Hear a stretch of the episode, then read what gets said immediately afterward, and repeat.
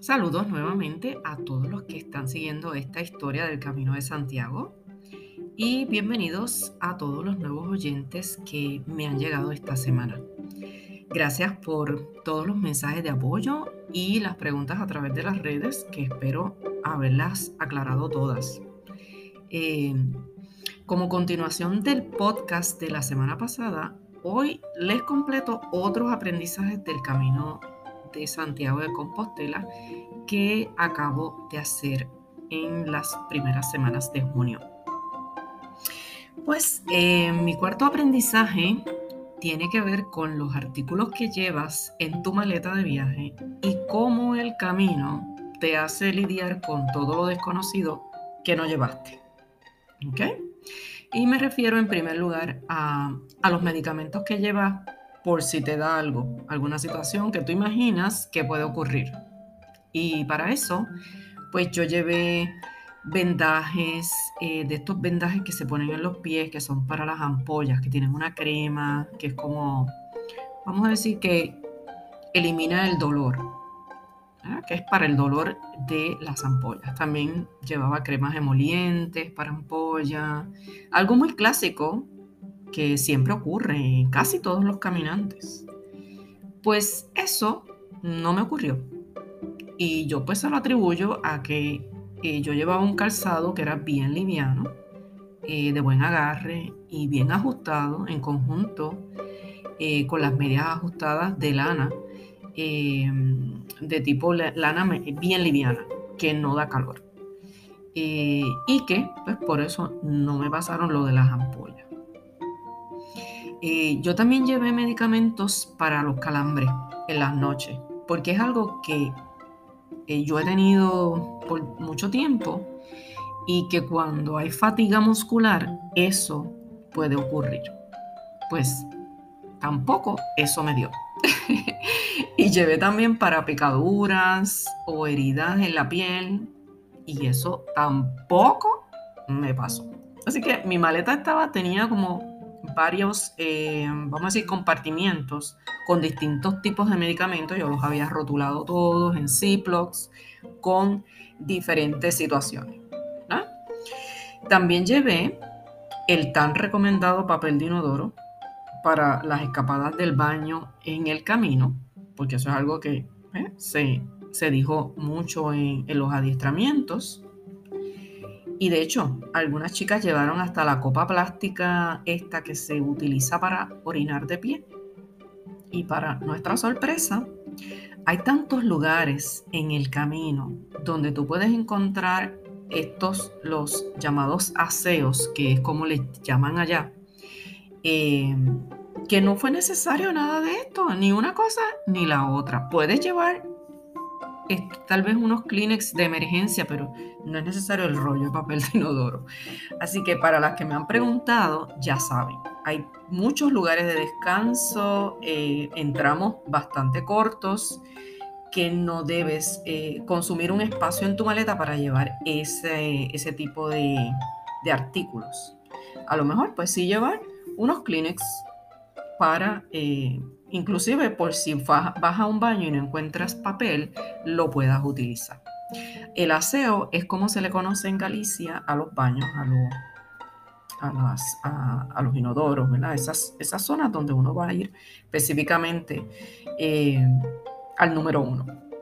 Bueno, por otro lado, eh, yo estaba segura de que iba a encontrar unas pistas que me había dejado una amiguita antecesora que hizo el camino y a quien yo entrevisté para uno de los podcasts, eh, de hecho ese es el número 12, si no me equivoco, eh, se llama Camino a los 50, ella iba a cumplir sus 50 años, tenía un propósito muy particular y yo acordé con ella eh, le hablé anteriormente del errabundeo, de lo que era el errabundeo, de, este libro espectacular que habla sobre las pistas en el camino y cómo uno se conecta con, los símbolos del camino.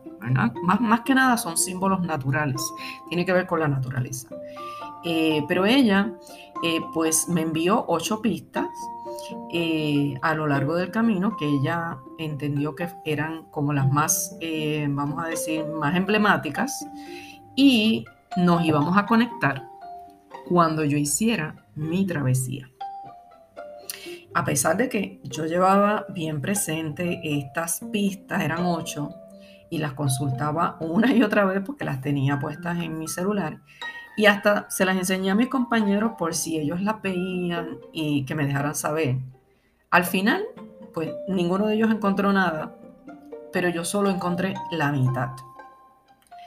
Y caí en cuenta que aunque no las encontré, no encontré las ocho, yo me había mantenido conectada a ella durante esos seis días de caminata eh, porque había estado consultando las pistas, buscando, mirando aquí, buscando allá, pero fue bien complicado encontrar exactamente los mismos lugares. Porque obviamente esto depende de a qué tú le prestas atención, ¿verdad? ¿Qué, cosas tú le prestas atención en el camino? Otra vez, el camino dándome las respuestas. Eh, yo, pues, le prometí que íbamos a hacer un podcast con ella para comparar las experiencias. Pero lo más importante es que aunque yo no encontré esas ocho pistas, yo me mantuve conectada con ella todo el tiempo, porque todo el tiempo estuve haciendo las consultas al celular, buscando aquí, buscando allá. El propósito principal de mantenernos conectadas se dio. Lo que no pudimos hacer fue el rabondeo de encontrar esas pistas eh, completamente. Muy bien. Quinto aprendizaje. Darme cuenta que no me las sé todas. Miren, esta fue bien dura. El cuarto día, ustedes saben que eh, comenté en las redes que me empecé a sentir exhausta, con la mente un poco confusa y, los músculos no me estaban respondiendo para caminar como eh, los primeros días yo pensaba que tenía que ver con el, cansancio, el cansancio ¿verdad? de esos seis días acumulados. Em, y digo, de los, de los cuatro días acumulados, porque fue ya, bueno, vamos a decir que fue más el quinto día, quinto y sexto día. Eh, yo no supe identificar lo que me pasaba. Yo se lo achaqué más eh, a ese cansancio acumulado de los varios días acumulando, eh, acumulando, ¿verdad? El, el cansancio y que me había tomado una Mucinex porque estaba teniendo mucha congestión en la mañana. Eh, los que saben que yo soy epidemióloga, pues podrán intuir cómo de tonta me sentí cuando yo había dado hasta una charla al grupo que nos acompañaban, es más, a todos los grupos, a los siete grupos, eh, pero yo solamente estaba en el grupo 2, para que no se contagiaran del COVID o sea, yo hice una serie de recomendaciones para que estuvieran lo más protegidos posibles. Y soy yo una de los siete peregrinos que se contagió en ese grupo número dos. Aquí cabe lo que al mejor cazador se le escapa la liebre. Yo no contaba, o sea, no había contado con que yo recomendé mucho que durmieran las 8 a 9 horas, que no se trasnocharan, porque él descanso y el dormir es lo que hace que tu sistema inmunológico esté bien, bien en high. Y yo no, no, no me di cuenta, no, eh, no, no planifiqué con que cuando tú viajas al otro extremo del mundo, está el jet lag. Y el asunto de que cuando tú vas a acostarte a dormir, en este caso son seis horas de diferencia. Eh, yo me, trataba de acostar siempre a las 10 de la noche o a las 10 y media, pero esa, esa hora son acá como las 4, 4 y media, una cosa así. Entonces a esa hora yo no tenía sueño. Así que daba vuelta, daba vuelta y no me quedaba dormida hasta mucho más tarde. Y eso le pasó mucho a muchos de los peregrinos allí también. De modo que duermes menos, duermes 6 horas a lo sumo. Y eso empieza a, vamos a decir, hacer un... Ese reset que tienes que hacer con el cuerpo no te beneficia para mantener en óptimo todo lo que es el sistema inmunológico en todas sus, eh, vamos a decir, en todo su apogeo para poder atacar una enfermedad tan contagiosa como lo es el COVID. Aunque tenemos las tres vacunas, eh, la mayoría tenía tres y algunos tenían hasta cuatro dosis. Eh, los que tenían cuatro dosis y se la habían puesto hacía poco no, eh, no presentaron síntomas, no, se contagiaron. Nosotros asumimos que nos contagiamos en Madrid, que es donde más, ah, vamos a decir, más contagios había. Y si contamos para atrás, pues los cinco días más o menos eso era lo que nos daba, que nos habíamos contagiado en Madrid a pesar de que teníamos todas las, eh, ah, todas las barreras puestas, pues nos contagiamos. Y pues como yo digo, y como dice, y como yo repito, vamos a decir, como dice una de las cuatro leyes espirituales, lo que ocurre es lo mejor que puede ocurrir. Pues el asunto se mantuvo un poco en privado en el grupo pero dando el conocimiento que había varios contagios en el grupo para que tuvieran precaución. obviamente yo no era la líder del grupo, yo no podía tomar control de la situación, así que yo lo manejé desde mi puesto, que era simplemente un, un miembro más del grupo. Pero esto, cuando hay COVID, pues todo el mundo se siente como que me puedo contagiar. Así que es como si fuera en tiempos del HIV cuando pues los grupos se segregaban. Eh, y todo el mundo tenía la suspicacia de quien lo tenía. Eh, algunos prefirieron pues reclamar tal vez los derechos de la ley IPA, eh, otros a pesar de que tenían síntomas pues no pudieron hacerse la prueba porque no la tenían disponible, porque estábamos en, en las afueras. Y otros cuando llegaron a Puerto Rico fue que dieron positivo. porque ustedes saben que el COVID se mantiene positivo por varias, varios días, a veces en unos casos hasta más de siete días, en algunos, en algunos casi tres semanas se mantiene positivo. Yo hice lo correcto en ese momento y lo dejé saber.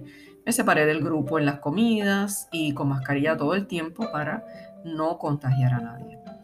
Em, con, vamos a decir, el cambio que hubo en esa misma semana de que ya podías incluso viajar, entrar a Puerto Rico sin una prueba negativa de COVID. Eso pues expone al resto que está en un avión, pero em, si tú tienes los cuidados conociendo todos los elementos, pues no necesariamente vas a contagiar. El aprendizaje aquí es que no importa tu disciplina. Cuando tú estás involucrado tan directamente, pierdes un poco la perspectiva del conocimiento adquirido y no necesariamente identificas qué es lo que te está pasando, como me pasó a mí. Eh, pero lo mejor de todo es que ahora yo sé exactamente de qué síntomas trata la enfermedad. Los conozco de primera mano y puedo hablar con más propiedad como epidemióloga que ya me ha dado el COVID. Y las secuelas, ni hablar, siempre hay secuelas en toda enfermedad, pero en esta sabemos que hay unas secuelas de mucho cansancio em, extremo incluso esa congestión se queda por mucho tiempo, aunque estés dando negativo. Eh, y eso es, ha sido en mi caso. El sexto aprendizaje eh, ocurrió al otro día de culminar el camino. Cuando mi mente pues se aclaró el lunes en la mañana, me percaté que yo no había llegado andando hasta la catedral. Sí llegué hasta el Monte del Gozo, el cual es, eh, está en una colina antes de la entrada del pueblo y donde se entregan las credenciales del pasaporte que debe haber sido ponchado a lo largo del camino eh, en los distintos lugares que están autorizados para eso. Para explicarle un poco esto de los ponches, pues se supone que tú eh, tomes al menos dos ponches en dos lugares en cada tramo. Especialmente que sean capillas o iglesias asociadas con todo lo que es el peregrinaje del Camino de Santiago que no sea en bares o, otros lugares. Eh, de hecho, todos los albergues y todos los restaurantes están capacitados para ponchar, pero tiene que haber un balance en esos ponches, que haya de ambos. Ese último día eh, yo estaba ardiendo en fiebre y con escalofrío y ya yo ni veía. Eh, no había sensaciones de alegría, eh, cuando yo llegué a ese monte del gozo. Como yo les dije, no había ningún gozo en mi alma. Eh, así que cuando yo llegué allí, yo me acosté, entré a la capilla porque estaba haciendo mucho viento y me, dolía, me dolía la piel de los escalofríos. Y me metí en la capilla de San Marcos y me acosté en uno de los bancos que estaba allí en la parte de atrás. Em, y le pregunté al encargado, una vez ya acostada allí porque no tenía ni fuerzas, le pregunté al que estaba ponchando, que se llamaba Román, eh, si yo no molestaba. Y él me dijo que, que no, que, pero que él se estaba a punto de ir y que era lo que me pasaba. Y le conté, según mi entendimiento en ese momento, que era un medicamento que me había tomado eh, en la mañana y que entendía que me estaba quitando las fuerzas para eh, caminar. Su trato fue bien amable y, él me contó muchísimas cosas que yo ahora mismo ni recuerdo. Y al final de la conversación, porque él se mantuvo dándome conversación, eh, a lo mejor para que no me durmiera allí, me dio la mano entonces para levantarme y me fui afuera, a donde estaba el líder del grupo, y le dije que me sentía muy mal y entonces él me dijo, ah, pues yo te acompaño, yo te acompaño, te acompaño a bajar hasta el pueblo. Y cuando bajamos, cerca de un kilómetro más, yo le dije, no puedo más, por favor pídeme un taxi. Pídeme un taxi al hotel, yo no voy a poder llegar a la catedral. Él me pidió un taxi. Y cuando llega el taxista, nos dice, pero si están a dos cuadras del hotel, caminen. Y yo le dije, bueno, más que nada le hice señas de que yo no podía caminar más. Y entonces él dijo, ok, pues nos, montamos y nos dejó en el hotel, eh, donde todavía las habitaciones no estaban listas porque eran como las dos y media y usualmente las entregan a las tres. Yo pues solo bajé la cabeza y ella cuando me vio tan mal en su infinita misericordia me dijo, no se preocupe que le vamos a adelantar la habitación. Me entregaron la habitación y yo me acosté a dormir allí. Dormí dos horas. Como a las cinco y media me levanto, me baño y decido hacerme una prueba casera del COVID. Y esta me dio negativo. No sé. La prueba parece que no estaba tan ah, asertiva, no era tan accurate en ese momento todavía, tal vez con mis síntomas.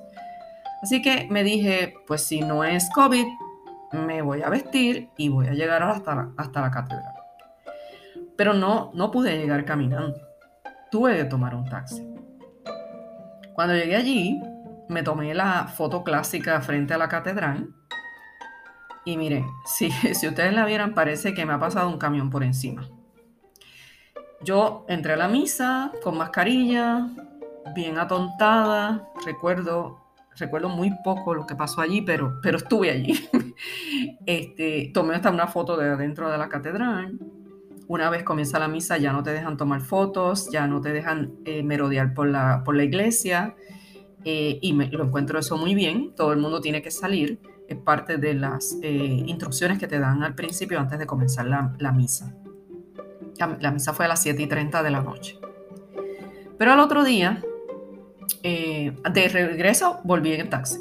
Al otro día, en el desayuno, le comparto al líder eh, mi pensar.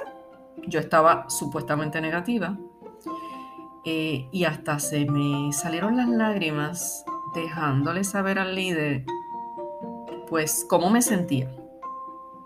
Este, que luego de planificar cada detalle durante un año, entrenar todos los días, invertir mucho tiempo en esa travesía, caminar por tantos días. Y ese objetivo final había sido truncado porque no es igual llegar enfermo y no disfrutarte ese momento. O no poder tomar las fotografías deseadas frente a la, catedral y demás. Y él en su sabiduría eh, me regaló unas palabras muy buenas que me dice, ¿estás confundida? Tú terminaste el camino, la gente cree que el camino es llegar hasta la catedral, pero el logro está en llegar al Monte del Gozo. De hecho, por eso es que se llama así, donde se te da ese último ponche y, cuando al menos ya has cumplido eh, los 100 kilómetros eh, mínimos para conseguir esa famosa compostela. Em, yo hice un poco más de esos 100, creo que hice 100, 102, 102 no, 112 kilómetros, porque lo que no completé fueron los últimos 5. Eh, de todos modos, a mí me hubiera gustado llegar con mis pies a la catedral. Y mi aprendizaje aquí es que no importa la meta, cuando tu salud está comprometida, prefiere proteger tu cuerpo antes de quedar bien con tu meta y con el mundo. Así que aunque el plan no fue perfecto, fue tan real como es la vida misma, eh, con las elecciones que tomas, desde el libre albedrío, desde las circunstancias que te ocurren, sean buenas o malas, y que la vida no se planifica, la vida es como sale. Así que espero que estas seis lecciones que te he dado sirvan de metáfora con otros aspectos de la vida, que si deseas hacer el camino algún día, las lleves contigo, que, mm, que todo puede ocurrir, los caminos no van a ser iguales para todos, cada uno va a tener sus experiencias diferentes y que eso es lo que tú vas a atesorar finalmente. Gracias por haber seguido esta historia del camino a Santiago de Compostela. De verdad ha sido un placer compartirla con ustedes por todo el feedback, toda el, la retroalimentación que he recibido de ustedes. Saben que estoy aquí para contestar sus dudas y es que en algún momento deciden hacer el camino. Y ya lo estoy haciendo porque tengo muchas consultas por, eh, a través de los chats, a través de las redes o a través de los mensajes. Te habló la doctora María Calixta, epidemióloga, máster neurocoach y autora del libro de las menodiosas. Nos conectamos en una próxima ocasión. Chao.